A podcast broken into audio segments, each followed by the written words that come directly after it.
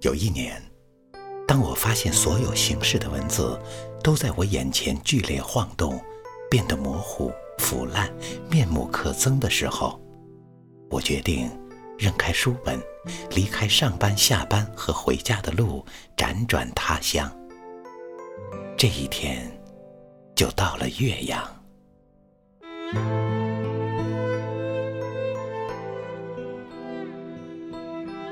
我在春天的岳阳街上行走，出来时，这里浓郁的小城气息让我倍感亲切。我记得，在一条并不宽大的小河里游过泳，还在夜里捉过萤火虫。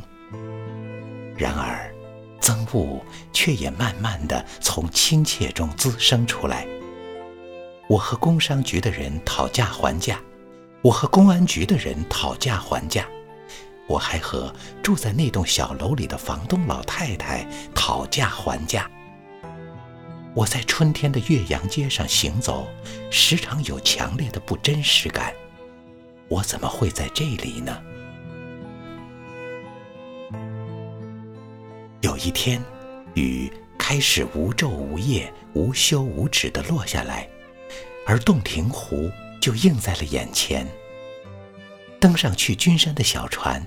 我竟然有些害怕，我没有想到洞庭湖是这般辽阔，浑浊的水动荡着，不可或歇。它更像是北方的大泽，而不应该在湘地。事实上，我迷恋的也正是它原来的名字——云梦泽。我得承认，我是迷信的。有着致命的宿命感，有着对水的恐惧和迷恋。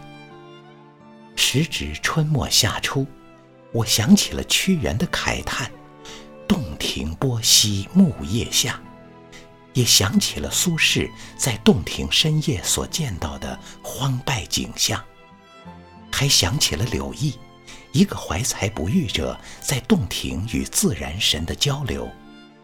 想起了水面上破碎的明月以及漂浮的鹅冠。我身边的同行人开心的笑着，他不知道我在想什么，我也不知道他在想什么。一个月后，我回到了故乡。不久，我在电视上看到洞庭湖洪水泛滥，有传言说。为保武汉，有可能将洞庭炸开，牺牲岳阳。如果真是这样，那我曾经走过、曾经居住过的地方，将永远成为洞庭的水底了。此刻，我似乎是在回忆着梦境，一切都像水中破碎的月光，呈现出漂浮的状态。那一幕幕的场景，真的发生过吗？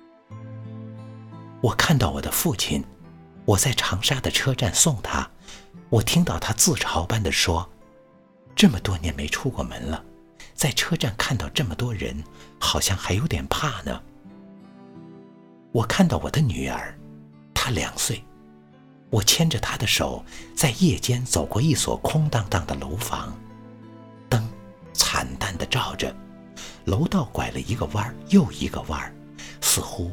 永远没有尽头。